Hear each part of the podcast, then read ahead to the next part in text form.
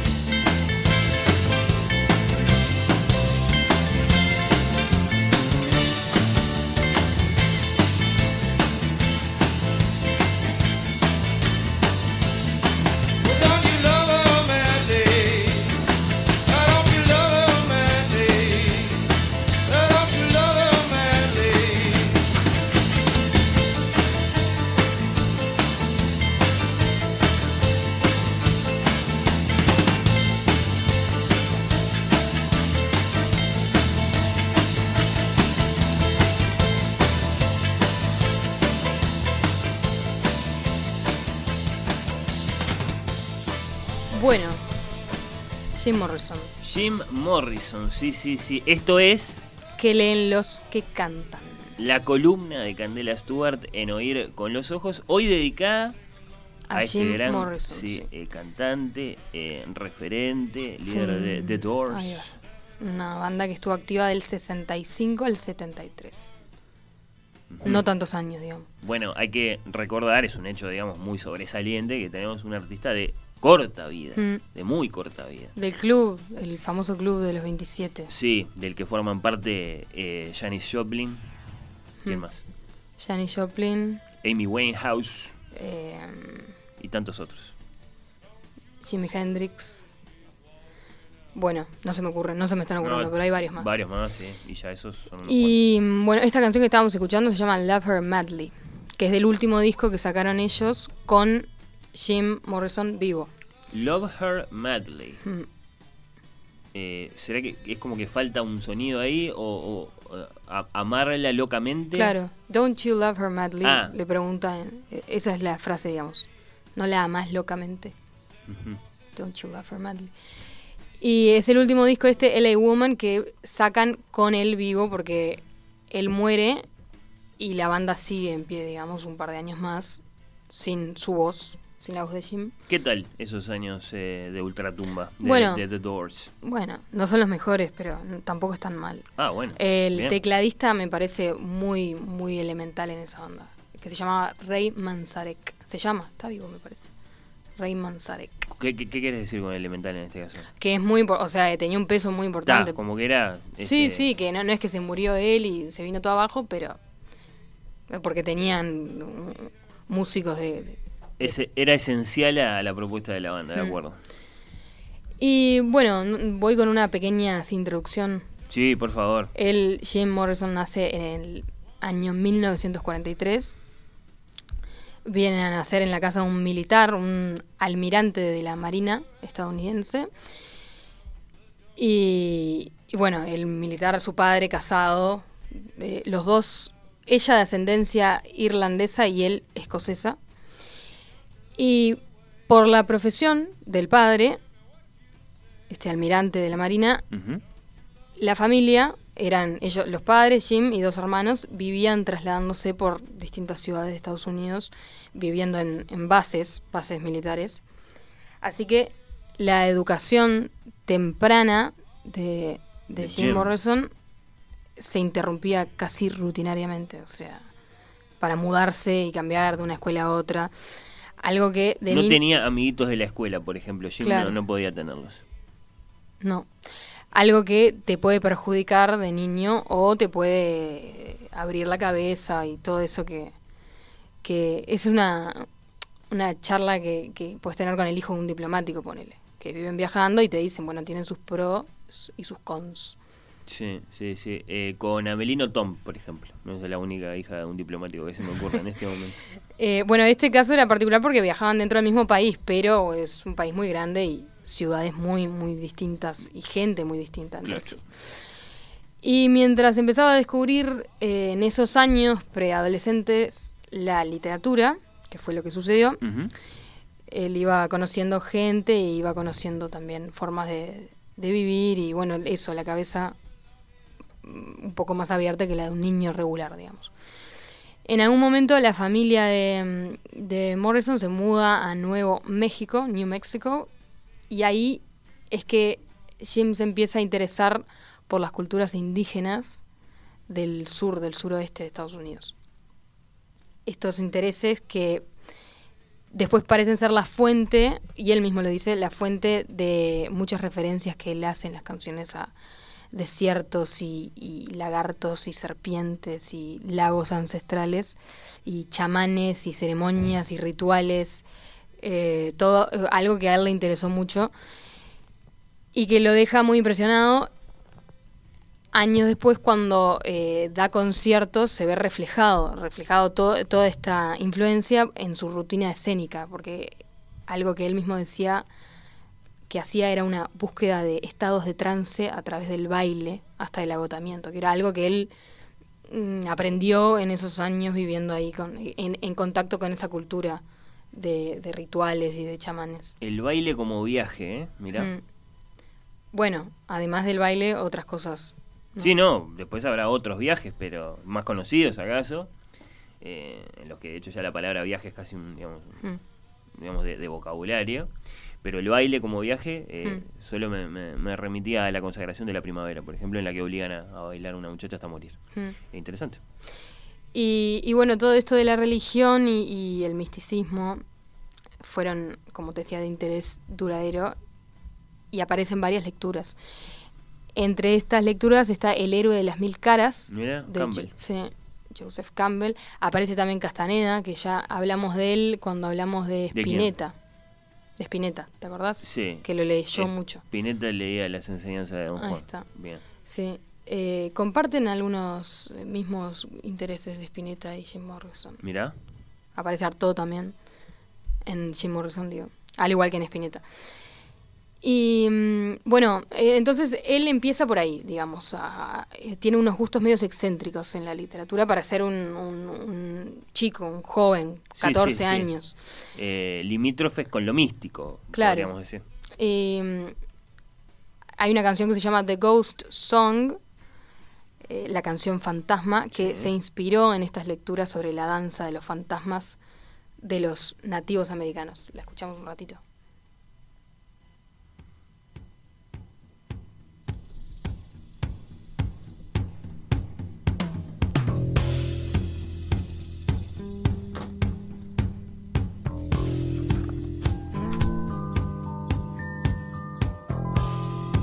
Awake.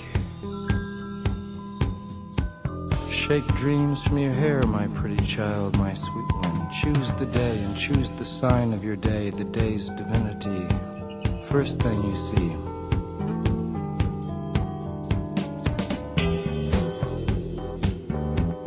A vast, radiant beach and a cool, jeweled moon. Bueno, y hay un testimonio para ilustrar esto que aparece de un profesor suyo, un profesor de inglés suyo del liceo, que decía que Morrison estaba tan adelantado a los demás compañeros, pero además era tan extravagante con estas lecturas que otro maestro, no él, él es el que da el testimonio, digamos, Sí. en, en uno de los libros biográficos de, de Jim Morrison, otro maestro había ido una vez a, a la biblioteca a verificar si los libros sobre los que Jim hablaba realmente existían o si los estaba inventando. Eh, libros, por ejemplo, sobre demonología de los siglos XVI y XVII.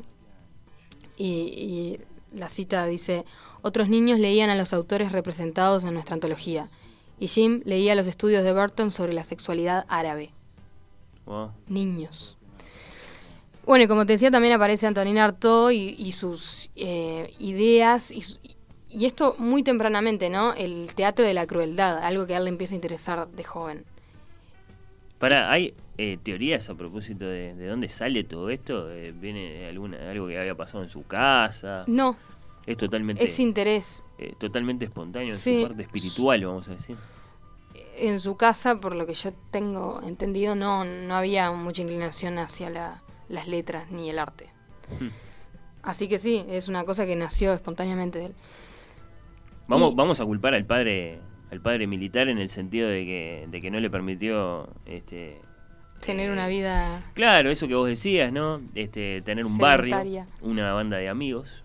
mm, Mm, Vamos, por, por encontrar una causa, qué sé yo. De- Sí. le co- no sé, eh, de crisis de identidad temprana, y de pronto. O, o un muchacho muy curioso por naturaleza. o Sí, sea. bien, no tenemos por qué profundizar demasiado, está, está, está muy bien. Y mm, a- hablando de esto del teatro de la crueldad, se, se dice sobre la influencia de Artaud en el estilo de- del verso de Morrison, que son muy similares en, el estilo y en el tema, y sobre todo en la forma de, de verso libre. Y mm, hay un, un pasaje donde Artaud describe lo que significa el surrealismo para él, que es una descripción muy precisa de que después Morrison en entrevistas da sobre lo que él entiende que es el arte y la performance. Ujú. Y mm, todo esto, todo este interés artístico, eh, mu- muy fermental en esos años de adolescencia, pasa a, a influenciarlo en su elección de académica, digamos, porque él sí va a la universidad, va a la Universidad de California, que se llama eh, la UCLA, y a estudiar cine. Decide estudiar cine. Y es por estos años que se encuentra con el ensayo Las puertas de la percepción de Aldous Huxley, que en este ensayo Justo este sí lo decís en español. Eh, The Doors of Ahí va. Perception. lo iba a decir después. Ah, bueno, bueno. Las puertas de la percepción, The Doors of Perception. Que acá en este ensayo Huxley cuenta sus ex- experiencias al tomar mescalina, Ujú. una droga Sí. un un alcaloide que creo que está en lugares como cactus y las cosas así. Una experiencia absolutamente buscada por Huxley. ¿no? Claro. No, no es que de pronto se acordó de que este, había digamos, vivido una temporada drogándose con mescalina y lo quiere contar. No, no, fue un Claro. experimento muy, muy, muy expreso de- Sobre el de este que él quería intelectual. escribir. sí, Mm. Sobre la posibilidad de ampliar eh, la capacidad de la, de la percepción humana gracias a, a ese consumo. Habiendo escrito él antes eh, el- su libro, capaz que el más famoso, que es Un Mundo Feliz. Sí, de, por lo menos de su producción novelística, sí, seguro. Este, un Que ahí- Huxley que dejó una este, extraordinaria digamos, eh, obra desde el punto de vista de la cantidad y la variedad de cosas que escribió y publicó, ensayos, novelas, por supuesto. Mm. Este, se ocupó de muchísimos temas. Eh, un gran lector, Aldous Huxley. Gran, gran, gran lector. Probablemente un, este, un ladrón de libros también. Sí, y lo, lo, lo interesante es que en Las Puertas de la Percepción es como si se contradijera un poco, porque en Un Mundo Feliz él lo que eh, relata es una, una distopía Sí. en la que el, el culpable de- del malestar genérico es una droga. Sí. Y que la descripción que hace de esa droga, aparte en el libro, es muy parecida a la, a la descripción que él después hace de la mescalina. Entonces, bueno, nada, eso. Y. mm, ¿Qué pasa? Para el título de este ensayo, que es un libro, un ensayo, Las The Doors of Perception, él toma textualmente una frase de un poema de 1793 de William Blake. El querido Guillermo, sí, sí, sí. Mm. Ya hemos hablado de él, me parece también en alguna otra columna. Eh, bueno, eh, ¿quién es muy admirador de Blake? Además Aparecía de Morrison. Patti Smith, apareció Puede también ser por Patti ahí. Smith. Sí, sí, sí. Y el poema de donde saca esta frase textual se llama El matrimonio del cielo y el infierno. Claro. Al comienzo del libro de Huxley, eh, que es también, eh, como te decía, el autor de Un Mundo Feliz, y, y creo que hay un libro que se llama Isla, que no fue muy bien recibido. Después de... ¿Puede ser? Sí, sí, sí. Bueno, al principio de este ensayo cita este verso de William Blake y además está, lo toma para ponérselo al título, ¿no? Como título de, de su ensayo. La cita en español textual es, si las puertas de la percepción quedaran depuradas, todo se habría de mostrar al hombre tal cual es, infinito. Porque el hombre se ha encerrado hasta que ve todas las cosas a través de las estrechas grietas de su caverna. Sí, es muy platónico ese, esa Sí. estrofita, es muy platónica esa estrofita de Blake que yo la traduciría, vamos a traducir la traducción, como si de pronto nuestros sentidos, los clásicos cinco sentidos, dejaran de funcionar, pero no así nuestra mente, eh, recién en ese momento veríamos el mundo tal cual es. Si dejáramos de tocar, si dejáramos de ver, si dejáramos de oler, si dejáramos- Eso es lo que significa eso que dice Blake. Y que es una cosa muy mística, ¿no? Hmm. A propósito de nuestra conexión con el mundo. Claro. Eh, es entonces eh, esto del matrimonio del cielo y el infierno, que es de William Blake, The Marriage of Heaven and Hell, eh, es parte de una serie de libros que Blake escribió eh, como a modo de imitación de una profecía bíblica, ¿no? Porque tiene, creo que la parte más conocida de, de este libro es Proverbios del Infierno. Eh, por ejemplo, no sé, un proverbio del infierno de William Blake es quien desea y no actúa engendra la plaga. De acá entonces es que sale el nombre de la banda, The. Doors, después de todo este viaje, que Jim Morrison lo saca del ensayo sobre la mezcalina de Huxley, que a su vez lo saca de este poema de William Blake. Sí. Podríamos seguir incluso las conexiones y llegar al sueco Emanuel Swedenborg, que es un, es un contemporáneo de Blake en definitiva, eh, que también es un, es un místico y que tienen esta obsesión sí, con, con Ultratumba. Eh, Blake es un obsesionado de Dante, lo ilustró maravillosamente a Dante. eh, y después es un gran, gran, gran, sí, eh, ¿cómo decirlo? Recreador de la Biblia. Un gran adorador de Satanás en algunos aspectos. Un visionario. Así, esa es la palabra que se usa para hablar de, de Blake, un, un muchacho que cuando va a estudiar arte con, con Sir Joshua Reynolds en Inglaterra y le dicen que tiene que copiar a los maestros, dice, no, yo quiero copiar eso que yo veo entre la realidad y mis ojos. Veía cosas. Hmm. Eh, por eso ese, ese- bueno, Swedenborg... Atribuida, bien atribuida la, la genialidad o esa cosa. Bueno, ah, vos decís que había alguna cosa ahí. Bueno, Eh, bueno, yo qué sé. Eh, bueno, eso que estabas hablando, medio satánico. Otro de los proverbios del infierno suyos dicen: El camino del exceso conduce al palacio de la sabiduría. sí, sí, sí, sí. Y esto Morrison lo aplica muy al pie de la letra, ¿no? Pobre. O sea, y bueno, y estaba en una época en la que todo esto estaba eh, muy puesto arriba de la mesa, ¿no? En los 60. Las drogas. eh, ¿En qué momento funda la banda él? La banda empieza en el. La banda se funda en el 65, dije, ¿no? Sí, 65. 21, 22 años tenía él Claro. entonces. Mm. Y uno de la. eh, él ya se había recibido. O sea que ni siquiera llegó a abandonar los estudios. Tenía un major en, en- en English. No, ¿Qué era como era? ay, ¿Cómo se dice? Undergraduate. Ahí va. La licenciatura, digamos. Sí, sí, sí. En cine. Ah, lo dijiste. No sé Mm. de dónde saqué English. Cine, estudió cine. Mm. En UCLA. Ahí va. Y mm, bueno, todo esto que estaba pasando en esa época, de lo que ya hemos hablado aparte pila de veces, porque era como, eh, de ahí surgen muchos de, de los músicos más reconocidos de la segunda mitad del siglo XX, ¿no? Ahí, ahí arrancan esas bandas, ahí arranca, hay como un, un florecimiento. Y mm, bueno, la influencia de William Blake, porque si bien él saca el nombre del título de Aldous Huxley, Sí. pero está estudiado, documentado que y, y registrado que a él lo que la influencia más grande sobre él fue William Blake, no fue Aldous Huxley. Eh, the End of the Night o End of the Night. End of the Night. Ahí lo cita de manera textual a Blake. Sí, exactamente. Eh, el- de- lo saca de los augurios de, Sí. de inocencia, ¿no? Sí. No puse esa canción para escuchar porque tenía una introducción tan larga. No, es- eh, además es muy... eh, no me gusta esa canción. Bueno, a ver si te gusta esta que vamos a escuchar. Se llama No. The Crystal Ship. Habla un poco de esto que estamos Esto es diciendo. El Barco de Cristal. De cristal. Qué lindo. Del primer álbum.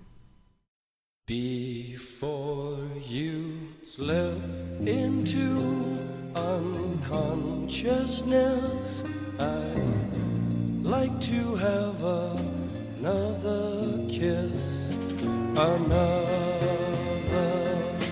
flashing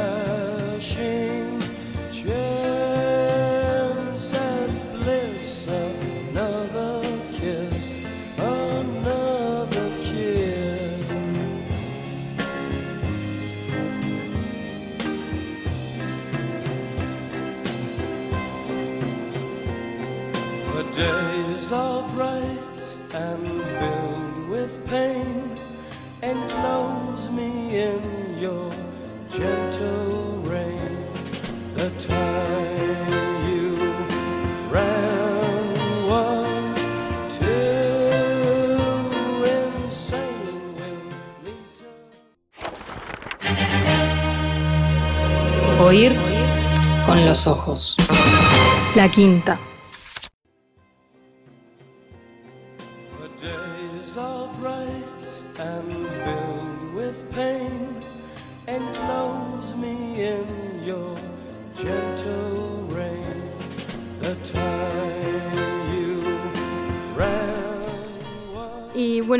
Pasó con estos dos, que es paradigmático, ¿no? O sea, me acuerdo que cuando te propuse hacer, cuando te dije la idea de mi columna, vos me dijiste, ah, bueno, tenés que hacer Jim Morrison y, Y William. Blake. Es uno de esos eh, superstars del rock del que sabemos que era un gran lector o del que por lo menos tenemos esa imagen. Sí, está ese, eh, el hecho icónico que su banda tenga el nombre Claro, basado en un poema de William Blake. sí. Y bueno, todo esto que, que estábamos hablando. Pero porque aparte hay toda una cultura Rolling Stone, Sí. decir, de periodismo rock, eh, con la reading list de, de Jim Morrison, ¿no? sus libros favoritos, sus influencias. Sí. Es, es- es como muy mítico ya. Sí, hay, hay varios. Creo que hemos tratado acá en esta columna. A ver. No, esos mismos, eso, eh, hay como ciertos iconos del rock que se sabe, no sé dónde sacan sus reading lists, publicados en una especie de blog, 100 libros, yo qué sé, de sus bibliotecas supongo que lo sacan. Pero es como cierta gente a la que se le, se le atribuye un buen gusto en la, en la literatura. Sí, por lo menos una O inquietud así muy, muy Mm. seria, muy profunda, ¿no? Por, por leer. Y mm, todo esto que, que pasaba con, con Jim Morrison leyendo a William Blake lo, lo inspiró a Morrison a ver las cosas de cierto modo o a categorizar a la gente como en dos segmentos o dos maneras de vivir. O bien eras parte de un sistema que produce y fabrica la realidad, un sistema en función de los cinco sentidos, esto que hablabas vos, Sí. ¿no? Un- Una realidad en la que vos estás eh, totalmente dependiente de los cinco sentidos y de más nada, Lo que veo, lo que toco.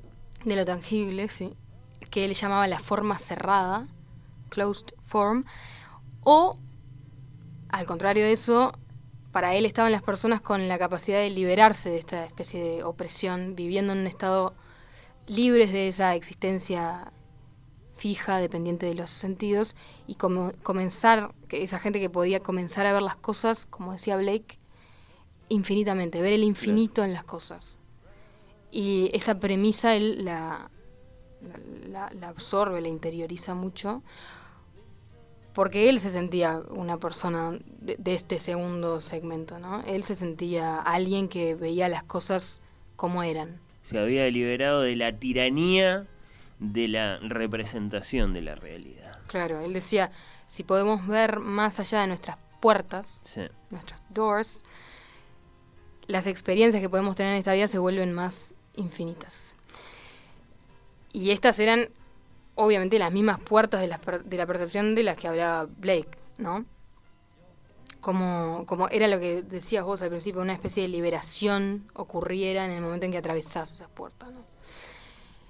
Y esta noción que tenía Jim de la sociedad, particularmente de la sociedad estadounidense, o sea, la sociedad en la que él vivía, y, y el efecto de la sociedad en, en la cultura y en la gente es como el concepto fundamental atrás de The Lords, que fue su primer compilado de prosa y poesía, The Lords. The Lords, eh, que fue publicado apenas, creo que el año anterior an- eh, a su muerte, creo, tengo entendido. No y bueno, pero es que entre que creó la banda y se murió, que pasaron dos semanas más o menos, o sea, en términos psicológicos. Sí, él publicó sí. dos cosas, eh, porque ya al final, cuando él se va a París en un... En un en una, Ah, en tenés que llegar a eso, Sí. claro, me había olvidado. No, pero puedo llegar ahora. Él se va en una huida de, de un escándalo que le pasó en Miami, que él protagonizó en un concierto. Se afanó un libro. Ah, no. No, mucho peor. Lo acusaron de, de como conductas un poco...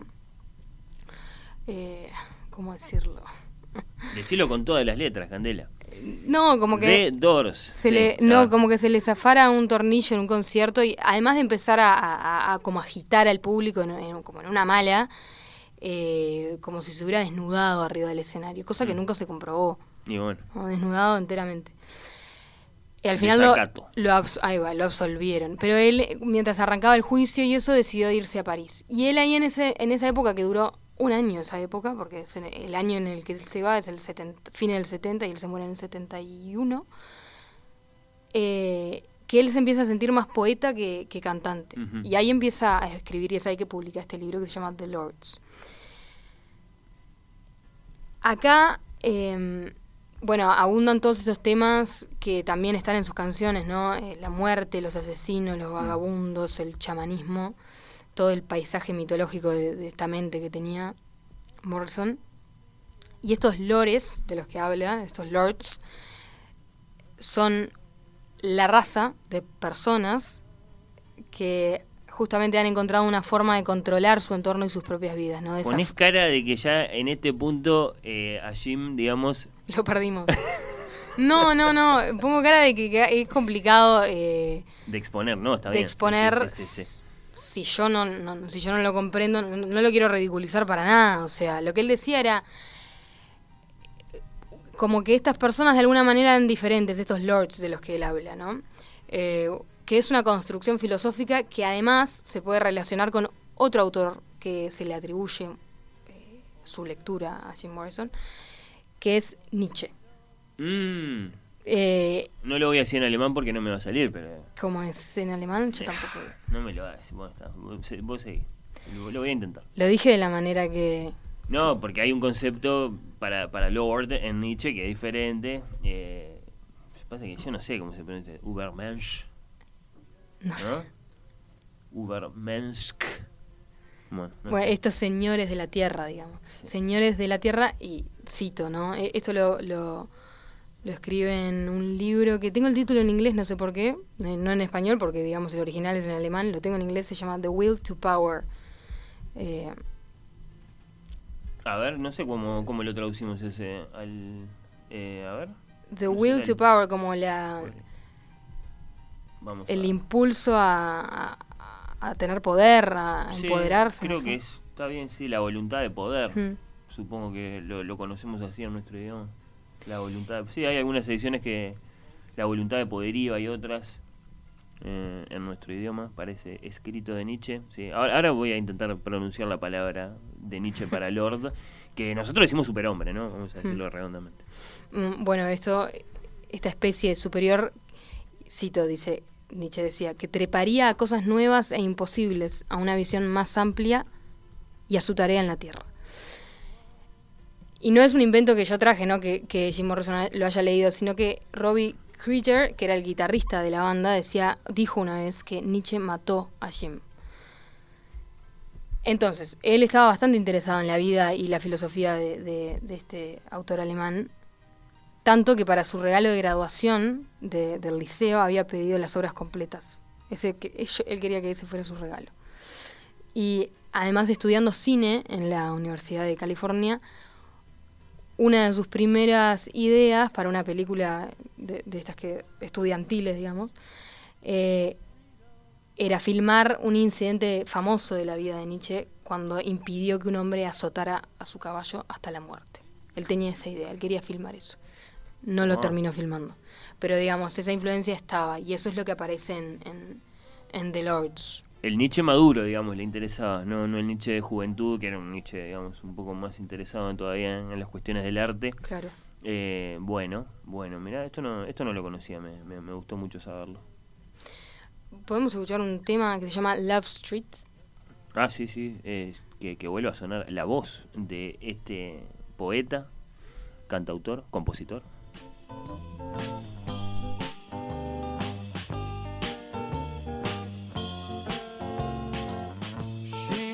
Lives on Love Street, lingers long on Love Street. She has a house and garden. I would like to see what happens.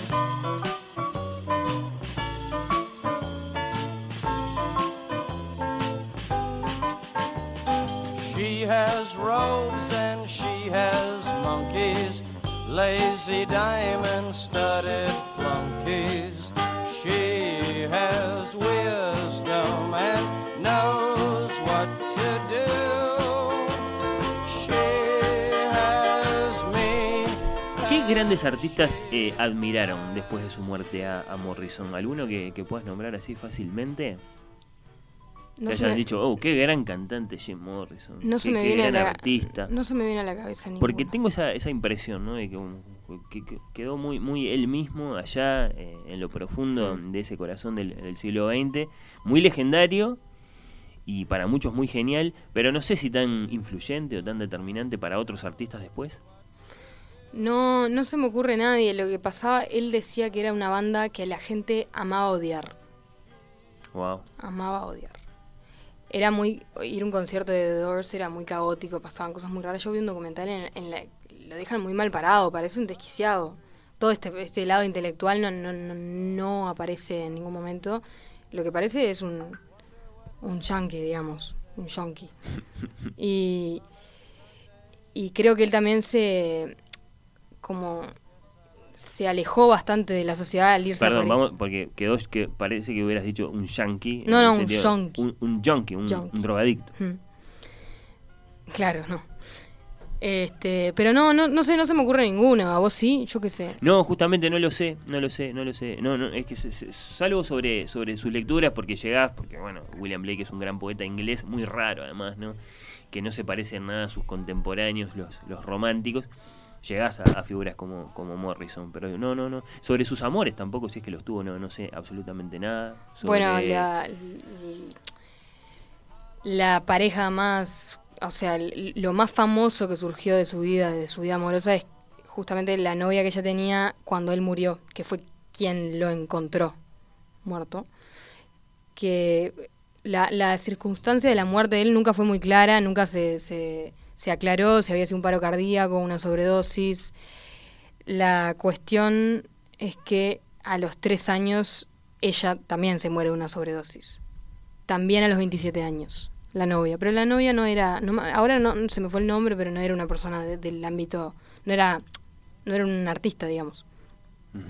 Bueno, ahora, ahora lo podemos buscar el, el nombre. Eh, lo que el, el nombre que no se nos va es el nombre del cementerio en el que está enterrado. Ajá. Jim. Père Lachaise. Sí. ¿Vos, ¿Vos qué decís sobre eso, no? Porque viste que se discute. Que lo hayan enterrado ahí. Claro, y que como que forme parte de, De ese de ese panteón, panteón, ¿no? mm. Claro, de, ese, de esa colección de grandes nombres. Y que incluso sea, dicen que es, de todas las tumbas que hay más ahí, visitado. la más visitada. Cuando ahí están Chopin y Oscar Wilde, por sí, ejemplo. eh, y Baudelaire también. Bueno, ¿no? Sí, infinitos nombres. yo leí que es el tercer punto de atracción turística más grande en Francia. Está la Torre Eiffel, no sé si el Arco del Triunfo o qué, y la tumba de Jim Morrison. No me lo puedo creer. No sé, no me acuerdo dónde lo leí, pero es increíble. si es Bueno, real. lo que sí parece ser, digamos, como incontrovertible es que es una de esas tumbas, digamos, siempre con actividad, o sea, una actividad absolutamente Sí. permanente de gente que, que se acerca a saludarlo, de los más diversos y caóticos modos, algunos, de hecho, eh, es también fama lo, lo problemática que es esa tumba por, por, bueno, por la gente que, que no va solo a, a dejar una rosa o a, o a besarla, la tumba, sino a hacer otras cosas. Eh, sí, sí. Eh, Pamela Curson, tal vez. Ahí va, Pamela ella, Curson, ella era sí, la novia, sí. Bueno. Exactamente. No, Bueno, lo que seguro a él no le parecía mal era que lo enterraran en París, ¿no? Porque era el mundo ideal para él. En ese, en ese momento en el que él decidió irse a Francia, ese era el mundo en el que él quería, al que él quería pertenecer. El mundo de Artaud, El mundo de los poetas, Sí. digamos. Él quería estar justamente en el panteón de los poetas. Eh, de, no lo nombraste, pero creo que también le gustaba mucho de Rambo. ¿De verdad? Sí, sí. Es cierto, no lo Este, bueno, pues no puedes nombrarlos a todos, tampoco Mm. ibas a nombrar, yo qué sé. Eh, pero eh, sí, sí, evidentemente sentía una, una atracción por, por, por esos artistas. Bueno, con, con artistas como Rimbaud evidentemente tiene, tiene su... puntos de Y bueno, sí. Claro, obvio. Sí, él no quería ser el icono de pop estadounidense. ¿no? De lo popular. Quería ser un poeta. Y, y ahí fue que se eh, de- escribió su mejor poesía, de hecho, ¿no? Sus versos eh, con paisajes, historias, filosofías. Eh, sin embargo, ta, este fue el lugar en, en el que él se deprimió, se aisló. Mm. Y bueno, se volvió con medio suicida. Eso no quedó del todo claro en ningún momento. Eh, hay quienes dicen que él tuvo una sobredosis de heroína, otros que dicen que no, que fue un paro cardíaco. La cuestión es que lo encontraron en la bañera, la novia. Y, y bueno, De tanto experimentar con las puertas de la percepción. sí, a, a eso le llegó, pobre, sí. Digamos que se le, se le fue un poco la moto con, con todo eso, ese mundo eh, experimental y Hmm. perdió capaz un poco de contacto con la realidad ahí ya en el último, en el último año. Candela, desde el punto de vista periodístico, todo muy lindo. Has contado un montón de cosas, nos hemos enterado, creo que los oyentes se han enterado de muchas cosas eh, sobre este artista, sus lecturas y sus canciones. Eh, a mí lo que no me queda muy claro es qué es lo que te atrae a vos. De, a, a vos te interesa todo ese, todo ese- toda esa aventura mística de Morrison? ¿Te gustan sus melodías? ¿Te gusta la atmósfera de sus Ah, canciones? Sí, a mí me encanta la banda, me encanta The Doors. Me pasó que vi una película documental de él hace un tiempito y me justamente la imagen que me quedó de él fue, pa, no era muy, no, no era un tipo muy, muy genial. Me quedó esa imagen, como que, claro, el documental lo que retrataba era el Jim Morrison alocado arriba del escenario, totalmente drogado, no podía eh, ni hablar de una manera muy articulada. Y después justamente para hacer la columna, que cuando decidí hacerla no estaba tan convencida, porque dije, debe ser medio que una, una eh, simple apariencia esto de que leía, solo por el título de la banda. Y cuando empecé a investigar, no, nada que ver, le leí entrevistas re interesantes. No, a mí no me parece que sea una apariencia. Lo que sí me parece es que, digamos, él logró completar la etapa del desasosiego, de la inquietud, de las ganas, de querer profundizar en algo, de sentir muy fuerte la sospecha de que en esas lecturas en particular había algo que para él iba a ser valioso, pero capaz que se quedó ahí y no, no, no logró realmente asimilar todo eso para después crear una obra auténticamente original Hmm. desde el punto de vista, bueno, como vos decís, filosófico o poético o lo que sea. Sí, Eso puede ser. todo eso le sucedió muy joven, ¿no? Claro, o sea, se por eso. mezclaron todas esas experiencias con su, su, su, su pasaje por los excesos, digamos. Sí. La- Y sea, además siendo una estrella así. modelo eterno de- del burnout, del Sí. quemarse. ¿no? Hmm. O sea, Sí, ya en los últimos sí. años estaba gordo. Hay una entrevista muy buena. eh, volcó lo mejor de- del vigor de su juventud en todo eso. Sí, claro. Sí, él- hay una entrevista que él habla de, de está gordo, ¿no? Digamos, de su estado físico es, es- no es nada que ver a Jim Morrison ese que, que aparecía en las revistas hace hacía no sé cuatro Claro, la- la- años, La, imagen icónica de él es sin remera, delgado. pantalones de cuero, Sí, una gran melena. flaco. Sí, por eso.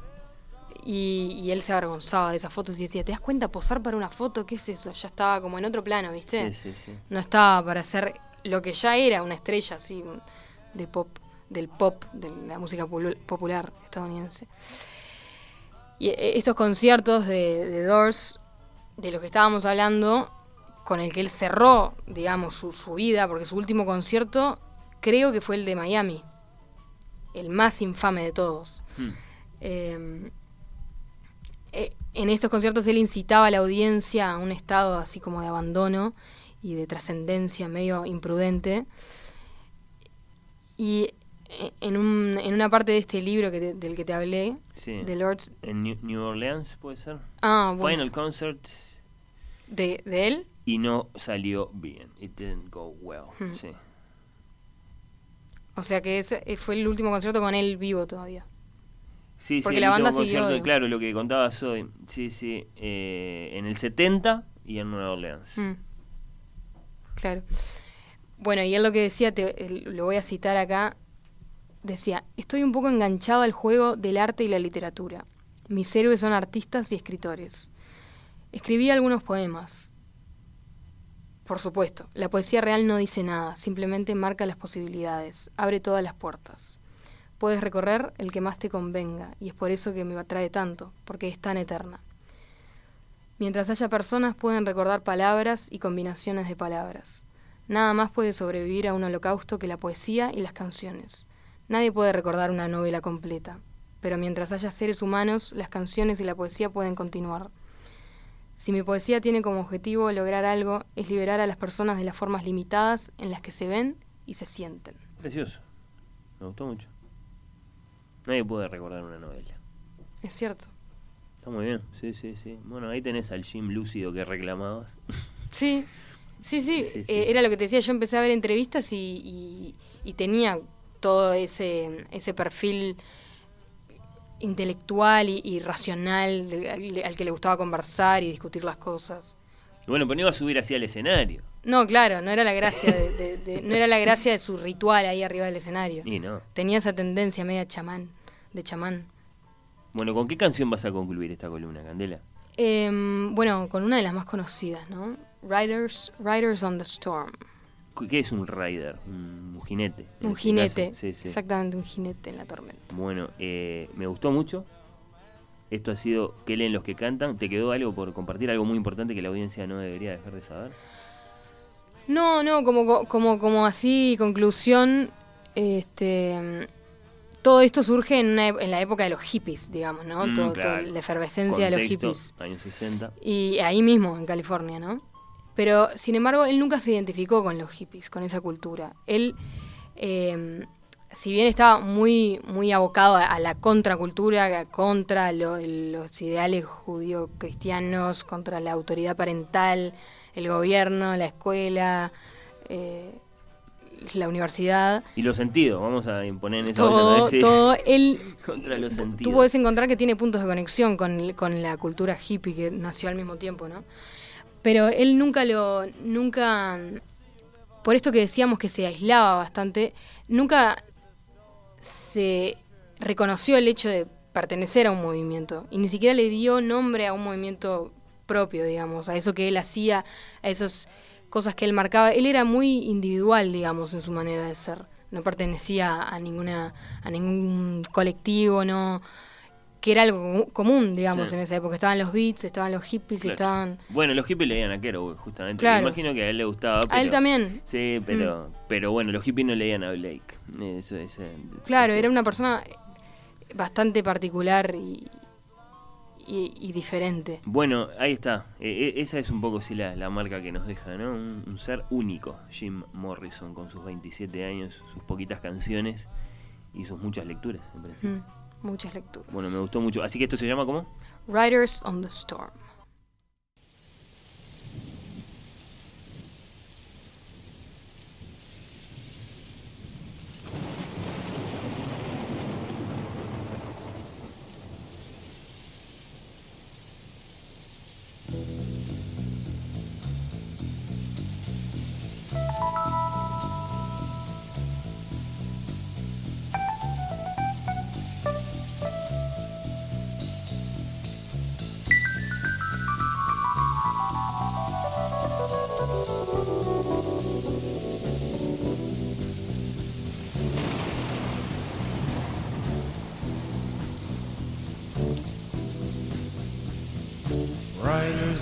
Storm. Riders on the storm. Into this house we're born. Into this world we're thrown. Like a dog without a bone, an actor out alone. Riders on the storm. There's a killer on